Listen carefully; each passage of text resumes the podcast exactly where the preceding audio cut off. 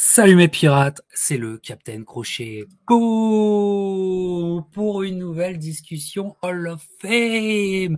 Et oui, avant la fin de l'année ou peut-être au début de l'année, ça dépend quand vous lancerez cette vidéo. Je suis de retour avec le sociétaire de la piraterie de la boxe, Antoine de 130livres.com. Salut Antoine. Salut Capitaine, salut les pirates. Alors Antoine, on, euh, se, on se disait peut-être que la série légendaire des discussions LOFM allait revenir qu'en 2022. Mais non, une opportunité se présente à nous pour vous en faire une dernière pour 2021 et la première de 2022. Et c'est une euh, discussion, Antoine, qu'on avait, euh, qu'on avait en tête depuis vraiment très très très longtemps. Et euh, je trouve que c'est très intéressant de revenir sur un personnage finalement qui, avec le temps, est de plus en plus méconnu. Je sais pas ce que tu en penses. C'est l'empereur, enfin, si je peux l'appeler l'empereur, parce qu'il a affronté un empereur, mais c'est Kostatsu. Kostatsu qui est vraiment. Euh, alors là, on parle vraiment de notre époque à, tous les deux. Hein. C'est vraiment euh, la boxe de notre époque. C'est un personnage, c'est une figure de notre époque. Et eh ben, ça me fait super plaisir de revenir sur Kostatsu parce que je trouve que de ces euh, légendes des années 90 principalement, c'est celui qui est en train de disparaître le plus, alors que son fils est en train en activité, etc. Et euh, le remettre au goût du jour, moi, ça me fait extrêmement plaisir. Et toi, Antoine? C'est un. Il faut comprendre euh, ce que ne se figurent peut-être pas les plus jeunes d'entre nous. Euh, il faut comprendre ce que c'était à l'époque quand on a vu débarquer ce, spécimen-là, parce que à l'époque où on a commencé à regarder de la boxe, finalement les Russes c'était Ivan Drago, c'était Rocky 4. Mais la boxe professionnelle c'était le pays des Américains. Et on voit débarquer un jour, moi je me souviens pas, Captain, c'est ta première question habituelle, je me souviens pas du premier combat que j'ai vu avec Tsiu. Mais je me rappelle un encart, un insert, quelques images dans l'équipe du dimanche sur Canal ou un truc comme ça, où on montre ce mec avec sa queue de rat, euh, son, son faciès mongolo-coréen, euh, parce qu'il avait, euh, voilà, il a, il a des racines euh, asiatiques, un peu comme Triple G d'ailleurs. Voilà. Et, et on dit, ben voilà, ce type, il était dans l'armée rouge et il est devenu boxeur professionnel. Et là, ça crée quand même une espèce de bah, d'étonnement, quoi. C'est-à-dire qu'on se dit, mais que, vient faire un Russe euh, concrètement dans la boxe pro? Euh, on, sait qu'ils sont parfois bons en amateur, mais c'est un jeu complètement différent. Donc, on voit arriver ce mec-là qui, passe des jolis chaos, mais on se demande s'il arrivera au plus haut niveau parce que il est il est pionnier, il est précurseur, il n'a pas de repères, euh, il n'a pas du tout boxé en amateur en se projetant dans le monde des pros la chute du mur est arrivée en plein milieu, mais il a subi l'histoire en quelque sorte. Et donc c'est cette histoire elle est très atypique. Et, effectivement, on, ne se rend pas compte aujourd'hui que bah, finalement les boxeurs russes, ukrainiens, de toutes les anciennes républiques soviétiques bah, sont devenus les patrons du game. Alors c'est pas toujours le cas, mais en tout cas c'est devenu des places fortes de la boxe contemporaine. Ben voilà, là on est à l'époque où le mec est un ovni. Et personne, euh, je crois peu de gens se souviennent bien de, ça et remettent ça en perspective. Exactement, parce que exactement, c'est l'un des premiers, l'une des premières figures russes, si l'on peut dire, mais qui va faire un grand chemin détourné. Mais vraiment, le plus grand chemin détourné qu'il puisse prendre, il va le prendre pour, euh, euh, comment dire, s'imposer dans le monde professionnel et c'est fait partie de ces premiers euh, russophones euh, dans le monde professionnel qui vont marquer très fortement les esprits. Comme tu l'as dit, moi je pense que j'ai exactement la même image que toi. Comment je le découvre? C'est aussi un encart avec notre ami Christian Delcourt et Jean-Claude Boutier. On salue Christian s'il nous regarde, évidemment. On pense fort à lui. qui, en faisant plusieurs, tu sais, l'équipe du dimanche, on le regardait. Moi, j'ai jamais été fan de foot. Je m'y suis mis, tu vois. Je m'y suis mis à un moment, tu vois, dans, parce que bon, tant français dans les années 90, on s'y est mis. Mais je regardais les, religieusement l'équipe du dimanche parce que j'espérais toujours le petit moment box qui n'arrivait pas toutes les semaines, mais qui arrivait quand même très régulièrement, très régulièrement. Et donc où on faisait des, des petits euh, vidéos, des petits résumés, si je peux dire, chercher le mot, résumés des combats qui n'étaient pas diffusés en direct, mais dont euh, Canal avait les, droits ou les cassettes justement. Et dessus, ça arrive notamment contre un certain Jack Rodriguez. Et ça, c'est une image qui est restée. Pour moi, c'est une image qui est restée parce que, comme tu le dis, oui, c'est un Russe. On va vous le dire, c'est un Russe euh, australien, Donc déjà, le concept est, c'est un délire total. Euh, avec un look très précis, un peu à la Tyson, toujours short noir, toujours chaussures noires et chaussettes, euh, chaussettes noires, euh, grande chaussette noire, voilà, avec rasé sur les côtés et avec la queue de cheval, la queue de rat, comme tu dis, euh, spécial, qui pour lui était un symbole, on va en parler, qui était un symbole très fort.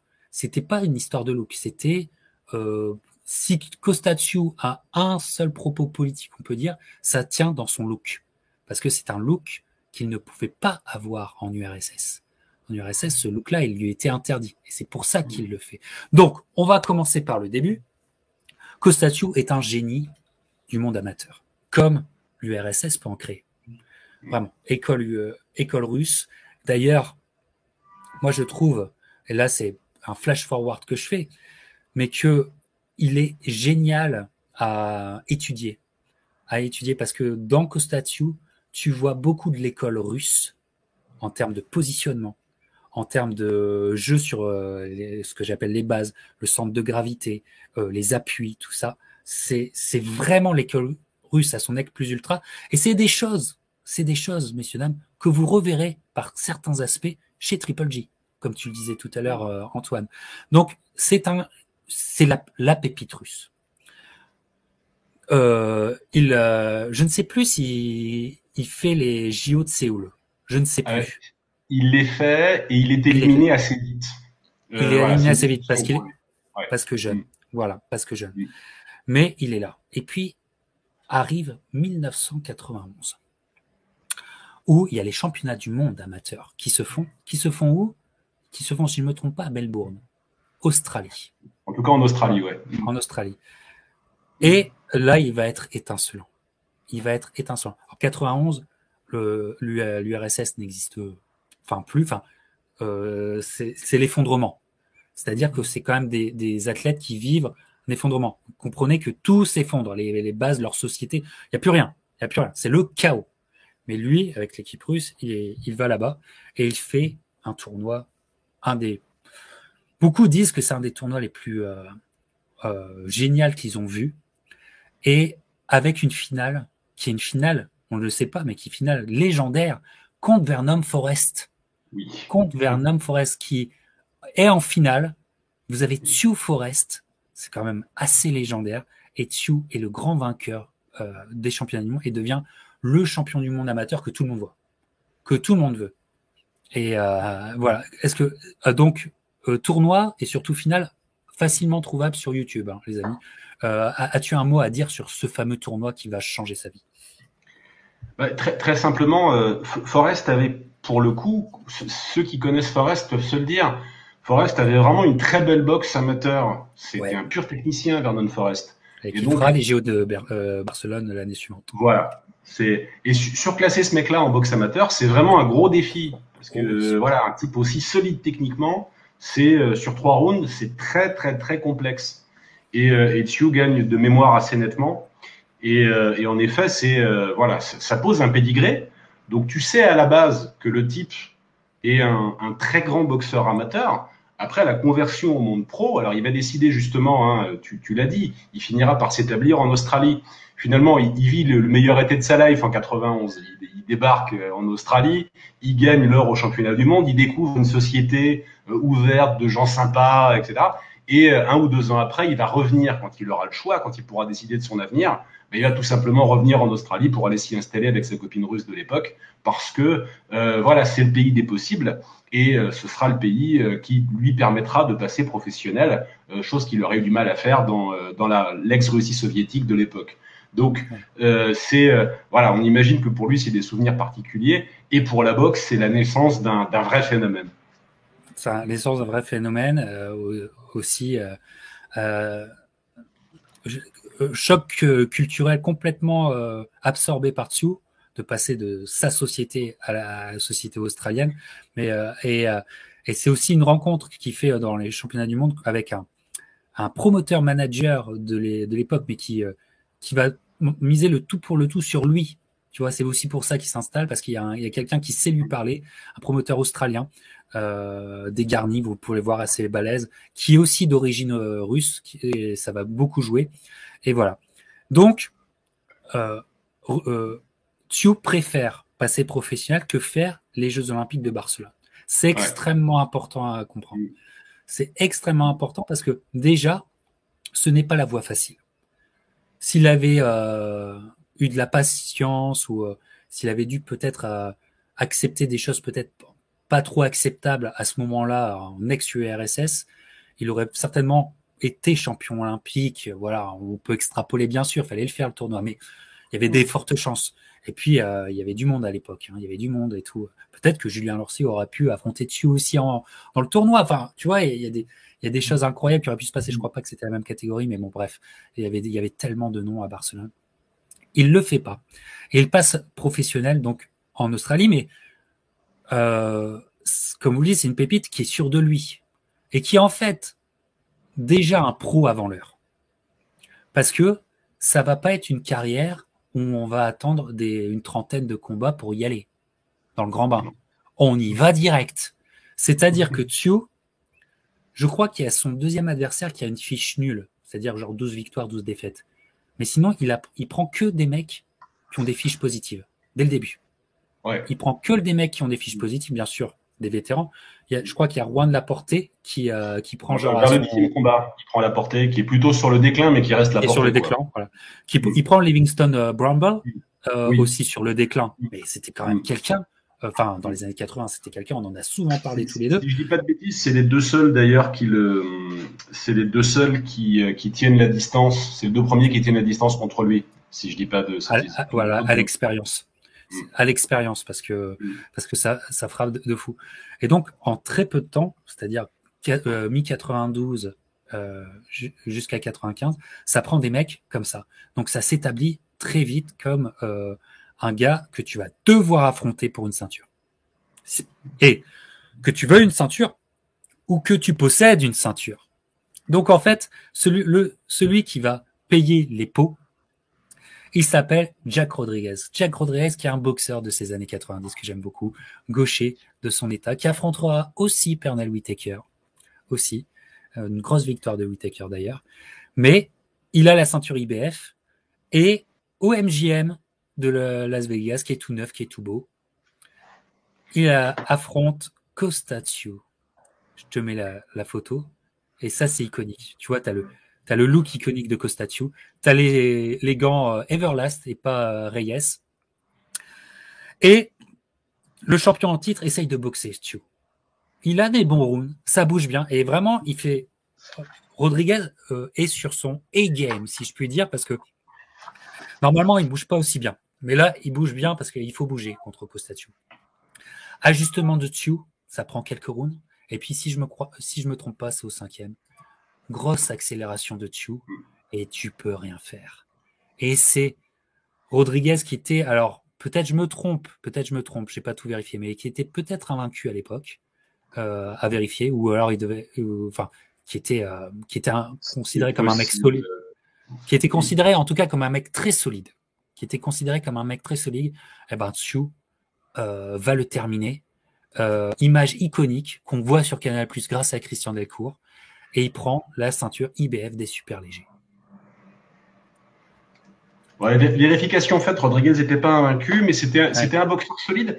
C'était un, un portoricain assez atypique. Euh, bon, déjà, il était gaucher, tu l'as rappelé, mais c'était une combinaison assez rare de, de pressure fighter à l'origine, mais pas gros frappeur. C'est un type qui gagnait des rounds par son activité. Et contre Tsu, comme tu l'as dit, il est obligé de bouger. Il peut pas appliquer cette tactique habituelle parce que ben, quand, quand, tu vas trop vite au contact d'un mec comme Tsu, tu t'exposes à un boxeur offensif euh, qui tape très fort et qui met des combos extrêmement impressionnants. Tsu, donc, c'est l'école, euh, c'est l'école euh, du bloc de l'Est, c'est l'école de la boxe amateur soviétique de l'époque. Ça travaille derrière un jab bien efficace. Euh, c'est capable d'enchaîner derrière directement sur un crochet gauche, jab crochet gauche en haut ou au corps il est capable de faire les deux de manière très fluide et d'enchaîner derrière sur la droite. Euh, donc c'est un combo qui fait souvent euh, et qui fait euh, qui fait très très mal. Tu on le voit dès le combat contre Rodriguez parce que Rodriguez n'est pas un gros frappeur mais il fait saigner dessus. Il fait saigner dessus à la fin du combat. Tu est un peu ouvert. euh, Tsu, c'est pas un grand défenseur. Ce sera sa, ce sera sa faiblesse. C'est un boxeur qui est, qui attaque tout le temps mieux que l'adversaire, en gros, et euh, euh, qui est assez confiant dans ses moyens physiques. Et assez raide, assez raide, pas souple, pas, pas, pas, très, pas très souple, mais. C'est pas le head movement euh, des, des, boxeurs américains, c'est pas le, voilà, c'est, euh, lui, c'est vraiment les combos offensifs. C'est je coupe le ring, c'est euh, j'étouffe ma proie, et c'est de toute façon, je vais toujours t'en mettre une de plus. Et, euh, et puis, c'est voilà, c'est une maîtrise du timing, on le verra par, dans la suite de sa carrière, extrêmement impressionnante. Donc, ce Rodriguez, il fait plutôt un bon combat. Tu l'as dit, au cinquième round, il va au tapis une première fois. Et au sixième, il y va trois fois de mémoire. Enfin bon, c'est, ça devient très très compliqué. Il n'a pas fait un mauvais combat, Rodriguez contre Tsu mais c'était euh, voilà, c'est un champion du monde qui n'est pas rentré dans l'histoire, plutôt agréable d'avoir boxé, tu l'as rappelé, et euh, qui n'avait pas les armes euh, pour lutter contre Tsu parce que on va le voir, ça va se vérifier dans sa carrière, on spoil pas tout, mais en gros, pour poser des problèmes à Tsu, il fallait taper. Voilà, c'était pas de fou, très compliqué. À, à, 140 livres, battre Tsu à la pure escrime de points, à la rigueur, tu, tu fais un fantasy match-up contre Floyd Mayweather peut-être, mais c'est très compliqué parce qu'un type qui est aussi actif, aussi précis et qui tape aussi fort que Tsu, euh, c'est très très dur de le battre au point.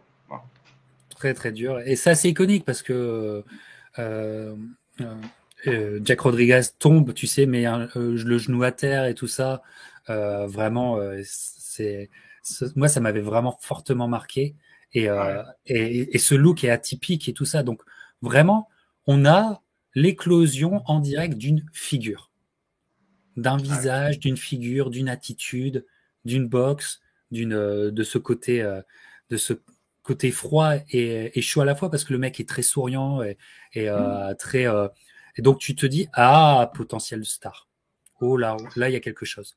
Là il y a quelque chose à faire et, et, c'est vrai parce que de toute façon il intéresse les Américains même s'il retourne pour défendre mmh. première fois sa ceinture, il retourne en, en Australie sur sa terre.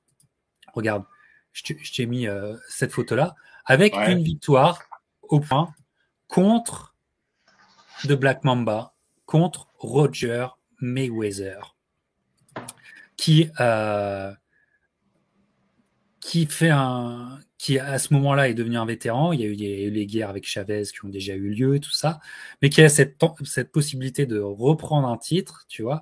Donc il va en Australie. On l'oublie souvent que Roger Mayweather aussi est allé en Australie, défier Tsu et surtout faire la limite avec Tsu à ce moment-là. Ce qui est vraiment fort.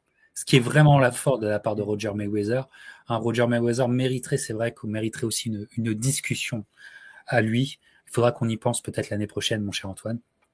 Et, ah ben voilà, écoute, toujours partant, hein, évidemment. Euh, mais euh, Tsu, faut le rappeler aussi, il a peu de combats pour prendre des mecs aussi expérimentés que Roger Mayweather.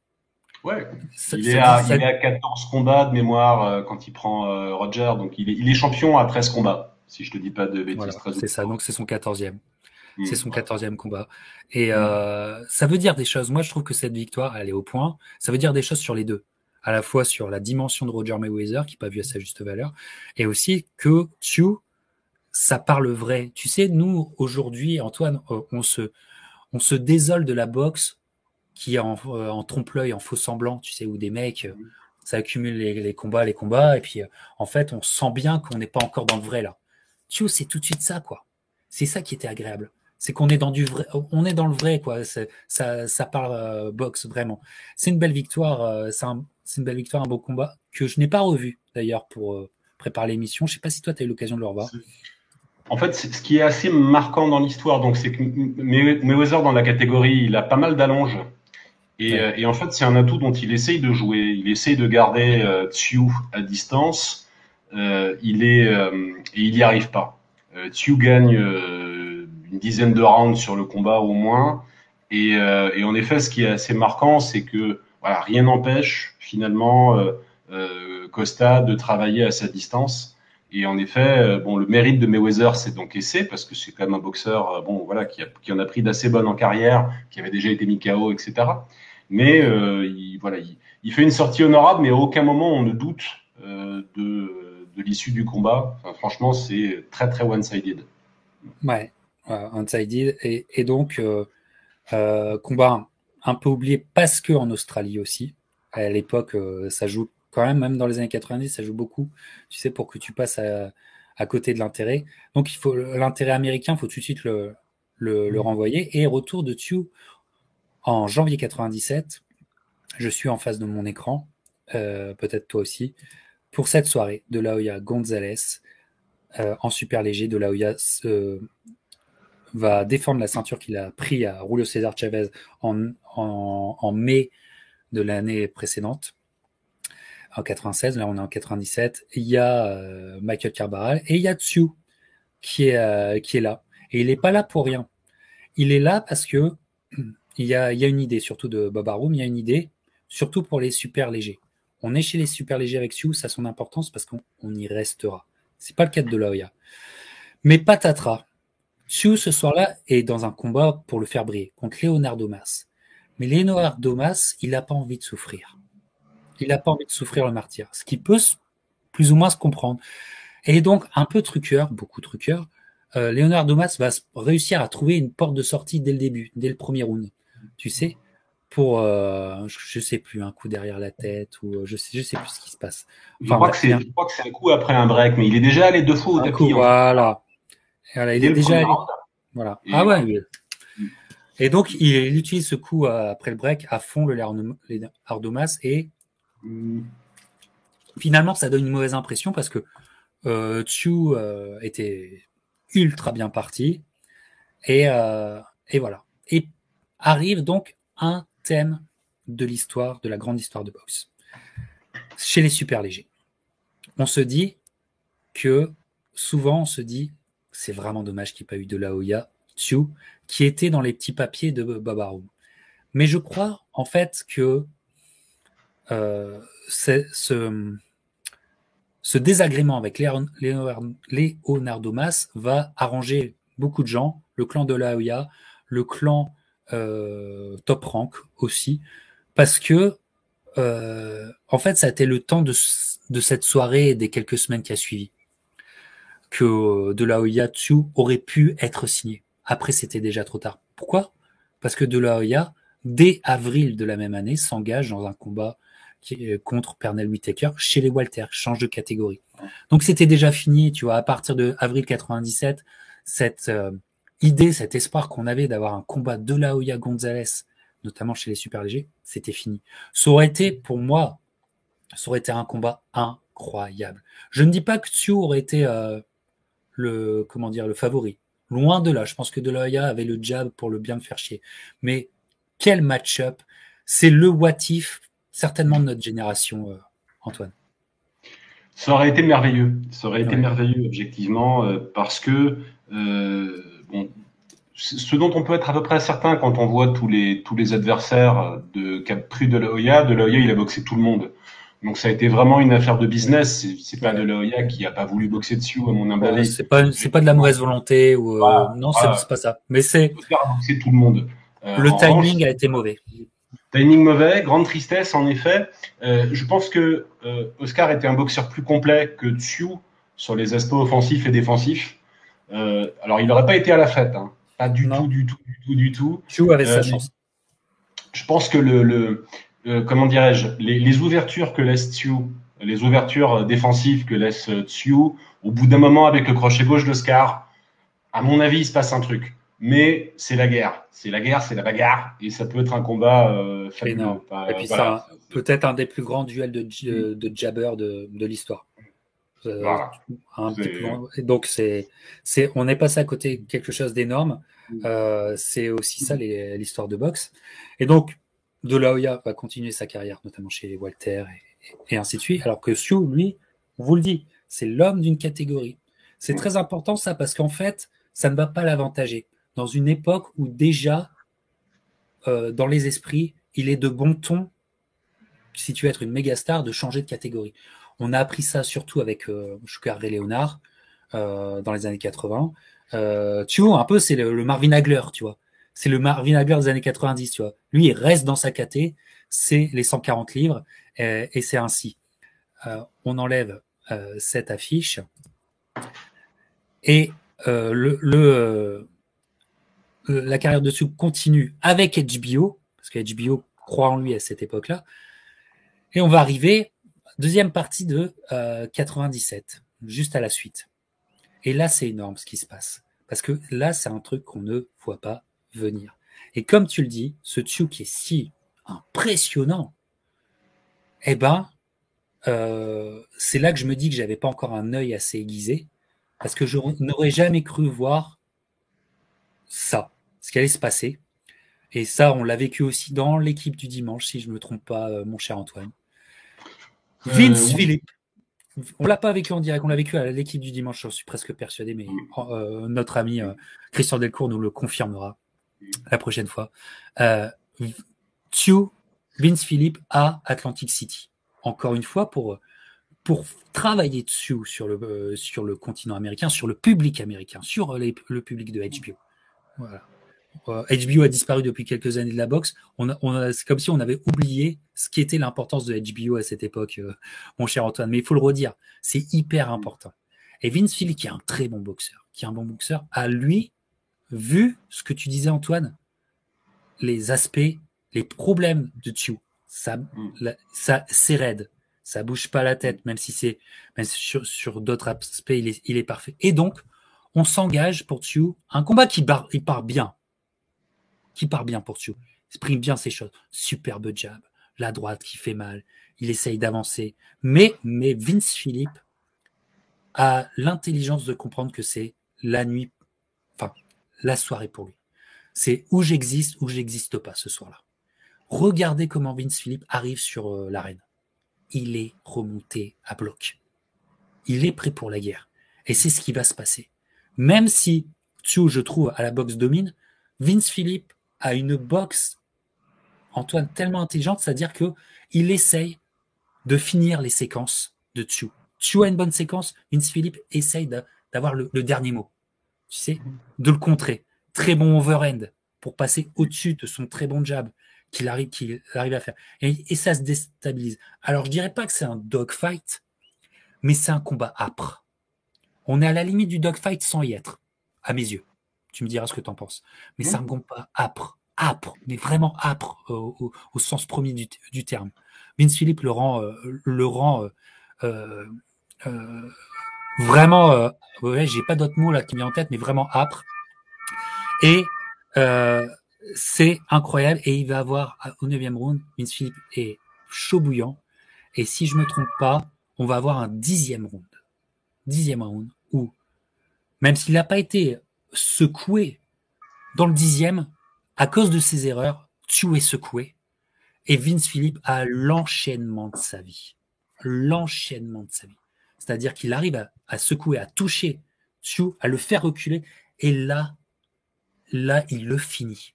Avec, finalement, moi, je trouve un bon arrêt de l'arbitre. Parce que Tsu, a, il y a les deux derniers, regardez les deux derniers coups qu'il prend. C'est pleine puissance. C'est des coups où on voit ses yeux commencer à se révulser, effectivement. Et on en est là. On est à ce moment-là.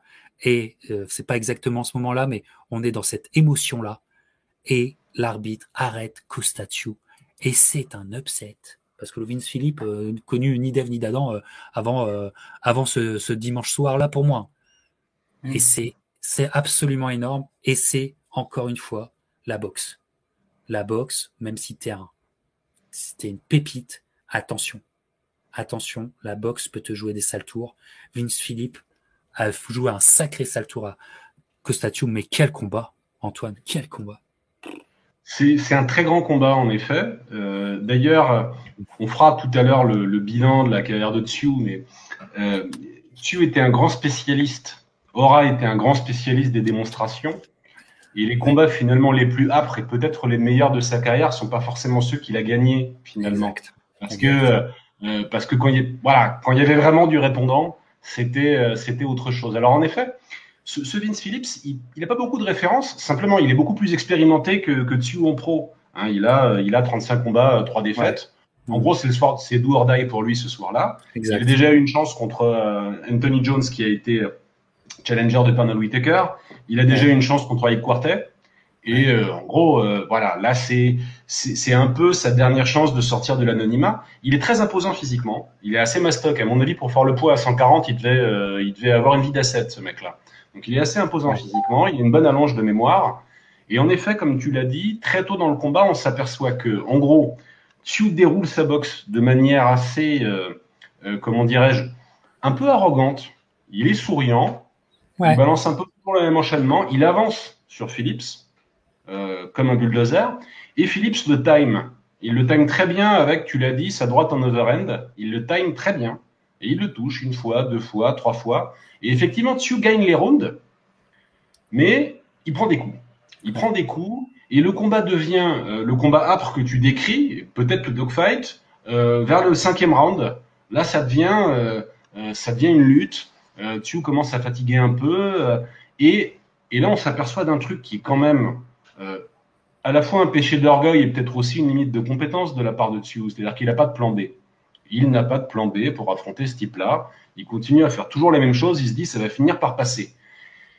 Et en fait, ça passe pas. Ça passe pas déjà parce qu'au septième round, là, les échanges sont plus. Euh, euh, là où on peut parler de dogfight, c'est qu'ils se retrouvent à certains moments front contre front, ça boxe de près, et un peu à la euh, Iron Barclay contre Tommy Hearns. De près, Phillips arrive à toucher avec sa droite euh, et, à, et d'une courte droite, il fait tomber dessus. C'est son premier knockdown subi en carrière professionnelle. Et là, il sourit plus, là, euh, Costia, il sourit plus. Euh, et c'est euh, dans les rounds d'après, bah voilà, cette espèce d'absence de lucidité, Tsu ne se protège pas, Tsu continue effectivement à faire une espèce de forcing offensif, et c'est pas très malin, parce que ce soir-là, Phillips, bah voilà, c'était son bon soir, hein, il, pouvait encaisser à peu près tout ce que Tsu lui envoyait, et puis lui, quand vous regardez les images du combat, malgré tout, il se protège, il a la garde haute, il essaie de bouger la tête, enfin bon, il, il, veut, essaie de pas constituer une, une, une cible statique autant que son adversaire. Je suis d'accord avec toi sur la valeur du, de l'arrêt de l'arbitre. Moi, j'ai pas de discussion euh, là-dessus. C'est euh, voilà, euh, ce soir-là aura, et je respecte ce monsieur parce que c'est une légende de la boxe, mais un peu boxé comme un teubé, et il aura eu contre un type qui a su saisir sa chance. Ben voilà, l'histoire du champion un peu trop sûr de lui, euh, qui est arrivé à bien d'autres boxeurs dans l'histoire. Ce sera aussi peut-être là qu'on qu qu repérera chez Costia, d'une part, des lacunes de style, mais aussi tout multimédaillé en amateur qu'il était, parce qu'il avait aussi une médaille de bronze au championnat du monde de 89, euh, tout champion du monde précoce qu'il aura été, tout euh, vainqueur de mecs comme Laporté, comme Rumble, etc. Bah, ça reste un gars qui a une quinzaine de combats pro et voilà. qui n'a pas vu tout le pays possible. Alors un peu plus peut-être voilà. que ça à ce moment-là, mais voilà, c'est un type qui n'a pas toutes les pièces du puzzle. Et ça s'est senti ce soir-là. Le combat est excellent. Donc les pirates, euh, c'est euh, c'est un plaisir. Là où c'est un crève-cœur quand vous aimez bien Tio, c'est que celui-là, il ne le gagnera pas. Ah non, non. Et, je pense que c'était inéluctable, en fait, qu'un mec réussisse à faire l'upset sur Tio à cette époque-là. Parce que comme tu le dis, il était, euh, pas mûr sur certains aspects de la boxe pro. Et, euh, euh, et là, il, ça va payer. Il va le payer cash ce soir-là. Rappelons, alors je parle de mémoire, mais vérifiez, mais je crois que sur la carte d'Harold Lederman de HBO, justement, la carte HBO, je crois que Phillips, il a que deux rounds pour lui au moment du dixième round. Il a que deux rounds pour lui, pour vous dire. Ah tu bah, vois euh, et, tu, tu et, était typiquement le genre de boxeur que Lederman adorait. C'est-à-dire, voilà. il mettait des grosses pralines en avançant, etc., etc. Enfin bon, voilà, Harold, Harold, il adorait ce genre de mec. Ouais. Je crois euh... que c'est crois que c'est l'upset of the year, euh, si je dis pas de bêtises, en 2003 euh, ah, pour The Ring. C'est l'upset of the year. Euh, voilà. En 97, tu veux dire Pardon, enfin oui, enfin cette année-là, pardon, en 97. Et, euh, et, et, et, ce Phillips, d'ailleurs, il aura quelque part, il aura un été indien dans sa carrière. Exactement, parce qu'il va défendre cette ceinture, voilà, tout à fait. Il va, voilà, il va se maintenir. Il aura quelques quelques victoires correctes euh, par la Mickey suite. Wa Mickey Ward et euh, ouais, Alfonso, voilà. Alfonso Sanchez. Ouais. Aussi. Euh, donc c'est, ça aurait été un révélateur, quoi. C'est, c'est un peu, c'est une jolie histoire de boxe. Voilà, ouais. c'est une vraie jolie, même quand tu es fan de dessus. Son été indien, il commence avec euh, avec ça. Il se finit à, il se finit avec une belle victoire sur Alfonso Sanchez, qui était vraiment monté à l'époque pour euh, être un gros nom latino. Ça n'a pas été le cas, mais voilà. Et après, après, il est redevenu, euh, il a, il a changé de statut. Ouais, c'est, c'est, c'est aussi une belle histoire de boxe à, ce moment-là, tu es sûr que euh, si Sioux continue sa carrière voilà, à 140, là, le super fight contre De Loya, de toute façon, c'est fini, c'est mort. Il a perdu l'argument marketing de l'invincibilité. Voilà. Il a perdu, euh, il a, il a beaucoup perdu. Ce soir-là, il perd beaucoup, beaucoup, beaucoup, beaucoup, beaucoup. Exactement. Et il faut se réinventer justement, parce que et c'est là où euh, Tsu va être euh, va être grand. Hop, je vais mettre cette affiche là. Hop, c'est là où Tsu va être grand, c'est que ça aurait pu être euh, euh, euh, Spiral, si je puis dire. Euh, ouais, ouais, ouais. Mais euh, il prend les choses bien. Il va refaire des combats à sa portée euh, en Australie, je crois. Mais finalement, 98 va être une, euh, son année tout de suite après. Il n'y a que quelques mois qui passent entre, entre mai euh, 97 et puis cette année 98 où il va boxer beaucoup pour se refaire et pour reprendre en confiance. Mais il lui faut peu finalement. Parce que je me trompe pas, je crois que septembre 98, si peut-être je me trompe, mais euh, est dans, de nouveau impliqué dans une affiche, dans une vraie affiche. Regardez, Raphaël Ruelas à l'époque, encore une fois, si vous avez connu, si vous avez suivi les années 90 à fond en boxe, les frères Ruelas, ça se posait là aussi. C'était des noms. C'était des noms de l'époque qui ont un peu euh, cimenté euh, les catégories, euh, les générations. Euh, Il y a le frère qui prend de la qui se fait euh, avoir par De La Hoya et l'autre frère, il, Raphaël, lui, il prend Costatio. Je crois que c'est aussi à Atlantic City, je suis pas sûr. Peut-être je me trompe. Euh, plus sur euh, où ça se passe. Il y a González Molina euh, aussi, donc c'est une belle, belle carte. Et, et Tsu, moi je trouve, est de retour. Le, tu vois, de retour parce que Ruelas, il, fa... il faut se le prendre. Je sais plus si c'est une victoire avant la limite. Ça, j'ai plus. Oui, c'est une, une, victoire avant la limite. limite. C'est une victoire avant la limite parce que. Euh, alors, ouais, c'est un petit KO, c'est vrai. Si c'est l'arbitre qui arrête ou si c'est euh, un KO ou si c'est. Mais en tout cas, ce qui est très frappant quand tu vois le combat, le souvenir que j'en ai, c'est que voilà ce qui montait quand même, qui venait quand même des poids légers, donc il était très grand physiquement, 1m80, c'était son principal atout parce que c'était pas un très gros frappeur, mais c'était voilà, c'était un boxeur grand qui était capable de mettre du volume, mais il a rien contre dessus, il a rien du tout, il a que dalle. Il s'était fait fumer précédemment d'ailleurs quelques années auparavant par De La Hoya. Il ouais. tient un peu plus longtemps contre dessus, mais euh, mais c'est euh, euh, voilà, c'est le, le, l'exemple typique vraiment d'une vraie différence de classe entre deux boxeurs et d'un Tsu qui a repris de la confiance euh, et, euh, et, qui va dérouler sa boxe jusqu'au jusqu'au round 9. Euh, c'est voilà, c'est un combat qui, j'imagine, à l'époque, a dû beaucoup rassurer l'entourage de Tsu sur la le fait que la machine était remise en marche et qu'il était capable. En plus, il gagne à El Paso, si je dis pas de bêtises. Ce combat, il a lieu à El Paso. Donc tu vas boxer un latino El Paso, le public il est vraiment contre toi. C'est bon, ah. voilà, faut, faut, quand même. Euh, faut quand Et même ça, il, le fera. Il, il, le fera souvent, ça. Ça, euh, tu vois, il, il, sera une, une star de l'époque, mais une star à une certaine dimension. C'est-à-dire que c'était pas une star qui pouvait imposer tout ce qu'il voulait. Ah, c'est clair. C'était pas De La Hoya. De La Hoya, il a, il a imposé, euh, quelque part, il a imposé son adversaire, si on veut dire, mais il a imposé le lieu, il a imposé tout, quoi.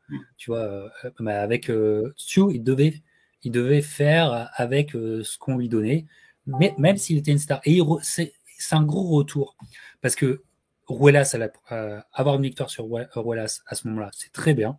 Ça veut dire des choses. C'est un très bon retour. Et puis, il va confirmer dans la même année avec un mec qui était l'année précédente, 97, janvier 97, je vous parle de mémoire, mais je m'en souviens incroyablement de ce combat.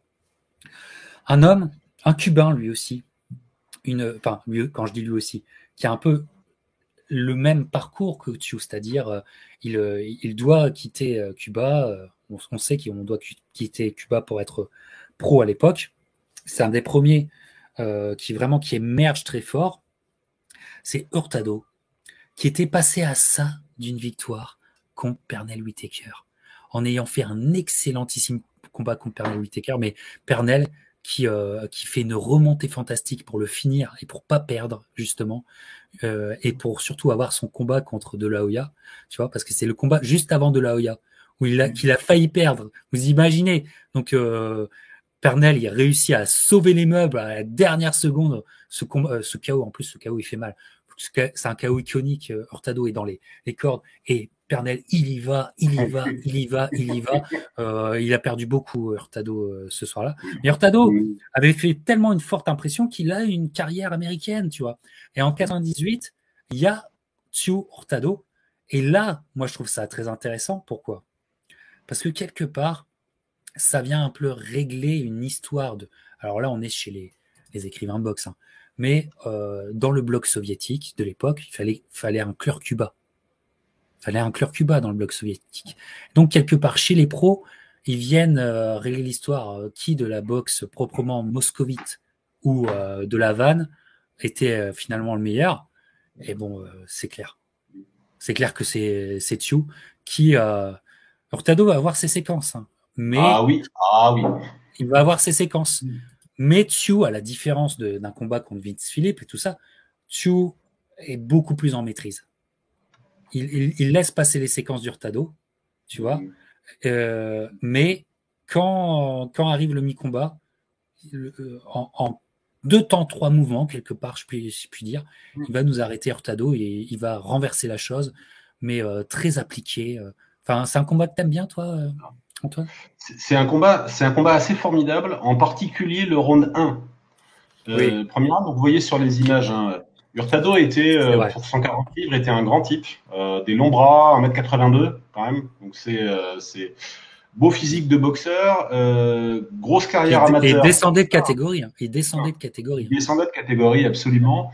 Peut-être d'ailleurs que ça lui aura coûté et que ça aura inspiré Tsu pour ce qui aura suivi. Parce que, en gros, au premier round, Hurtado utilise son allonge, il passe des gauches-droites, qui marchent pas trop mal, et il finit par se faire cueillir par-dessus le jab par une grosse droite de Tsu qu'il envoie au tapis. Bon, qui le tape au sommet du crâne, qu'il envoie au tapis. Ouais. Et quand Tsu euh, essaye de finir la- l'affaire euh, dans la suite du premier round, lui-même se fait contrer.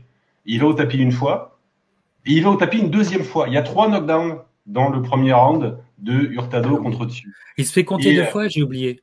Ou il se fait compter qu'une Il seule fois. compté deux fois. Il se fait Il compter deux fois. complètement.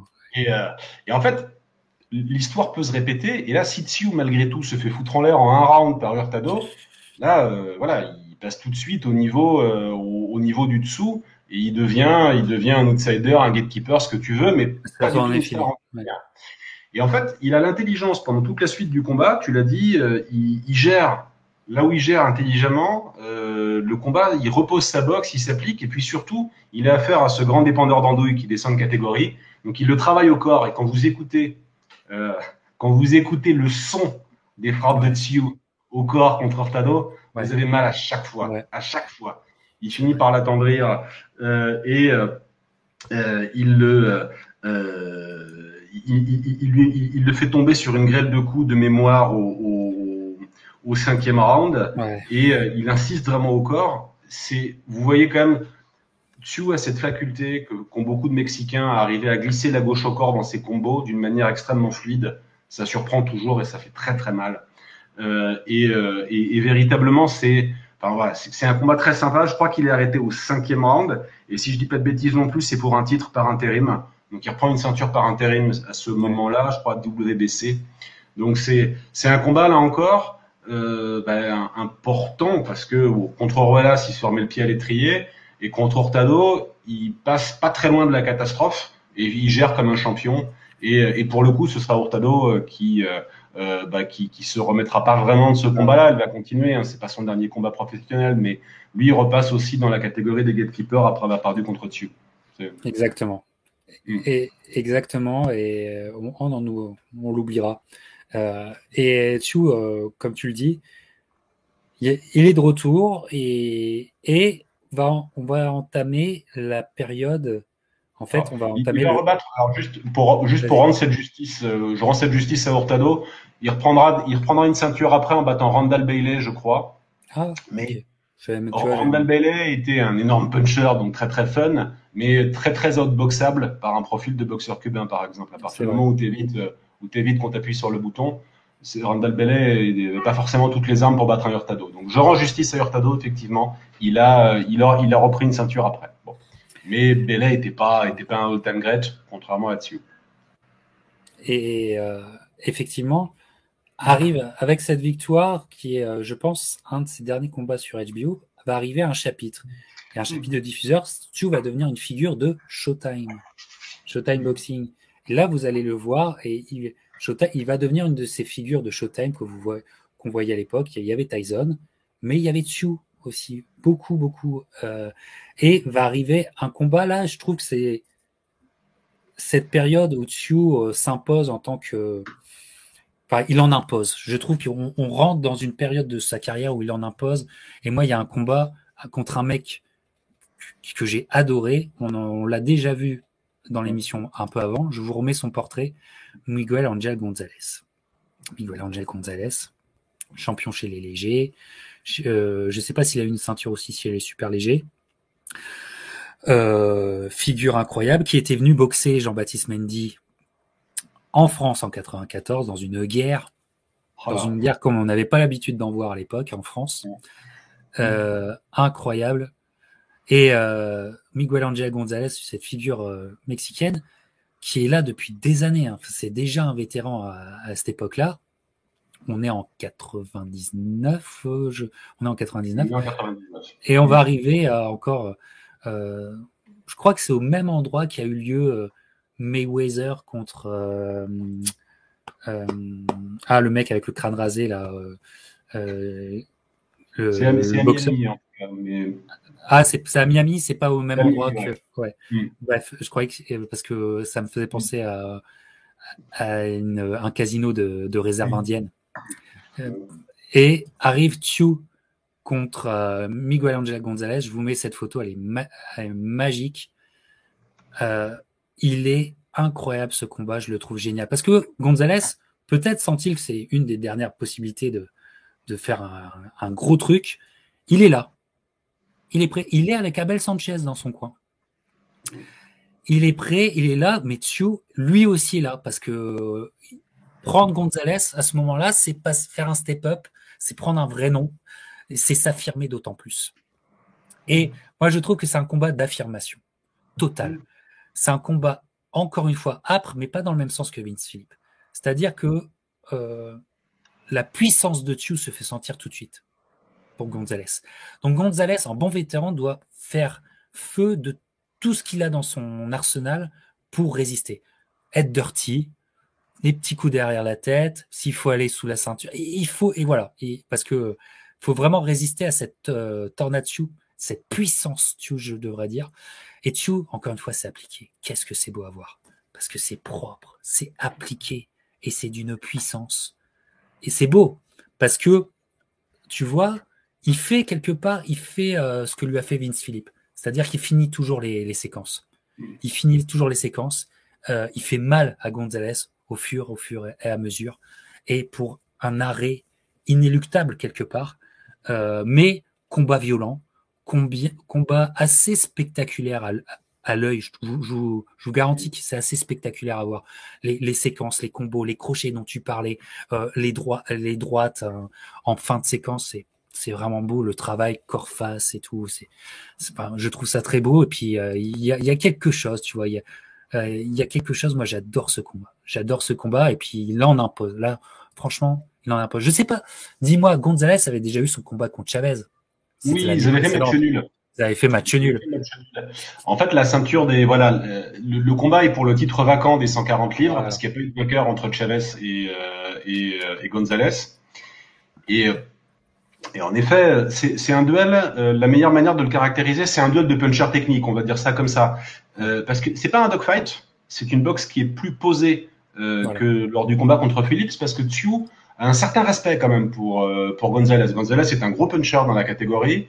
Tsu a failli se faire avoir contre Hurtado. Il a été arrêté contre Phillips, donc il commence à faire attention. Il a du respect pour les mains de Gonzalez. Il boxe avec la garde plus haute que d'habitude. Il se protège mieux. Et en effet, c'est un duel de puncher technique euh, où on s'aperçoit progressivement au fil des rounds et surtout après le cinquième que ah, dessus on met un peu plus. Il est plus précis, il a plus de volume, il est plus rapide. Euh, il, est, enfin, il a pour lui, voilà, il est moins usé physiquement et, euh, et, donc il prend clairement la main. Gonzalez, il faut le savoir, était bon plutôt plutôt sur la fin de sa carrière. Il avait aussi des soucis d'addiction, comme beaucoup de boxeurs de ces années-là. Hein. Il avait bon, c'était c'était plus tout à fait le meilleur le meilleur Gonzalez et, et domine vraiment ce combat. Euh, mais c'est euh, voilà, c'est, euh, je suis assez d'accord avec la manière dont tu le décris. C'est un combat intéressant parce que vraiment c'est voilà, c'est deux très beaux boxeurs offensifs qui se respectent et qui qui font de jolies choses toutes les deux, mais on sent là encore qu'il y a un vrai écart Il y a un vrai écart entre les deux. C'est pas, c'est pas un combat, comment dire, dont tu t'interroges énormément sur l'issue, en fait. Euh, contre, contre Phillips, c'est très excitant, c'est du dogfight, il y a du sang, etc. Là, c'est plus une démonstration euh, assez implacable, euh, implacable. de, de contre, contre Gonzalez. Tout à fait, tout à fait. Et qui fait mal, avec, mais avoir beaucoup de choses à regarder si vous voulez comprendre le, style Stu, c'est vraiment un, exemple type de combat à regarder pour comprendre le, phénomène Stu. Et, donc, euh, grosse victoire sur Showtime. C'est une figure. Il, euh, il confirme qu'il est, euh, qu'il est devenu solide. Il confirme avec ça qu'il est devenu solide et que maintenant, on va le travailler. Alors, arrivent les années 2000, arrive l'an 2000, avec pour tout un grand combat, malheureusement pas un grand combat pour la boxe. Parce que Chu est vraiment le mec qui, qui finit la légende, l'empereur. Et Chu est prêt. Quelque part, Chu est respectueux de l'empereur parce qu'il arrive euh, prêt comme il faut. Regardez-le, il est massif, il, enfin, il, est, il est prêt pour euh, développer sa, sa boxe. Par contre, l'empereur, regardez cette image, une image qu'on n'a pas l'habitude de voir avec l'empereur, L'empereur n'y est pas. Chavez n'y est pas. Et c'est hallucinant parce que ce combat, pour moi, je le trouve dramatique pour les deux. À la fois pour Chavez, parce qu'il va, il va manger. Et puis, c'est, ça, n'apporte rien à sa, légende. Hein. Ce combat. Au contraire. Mais aussi pour Tchou, il est malheureux pour Tchou. Parce, pourquoi? Parce que avant même que le combat se,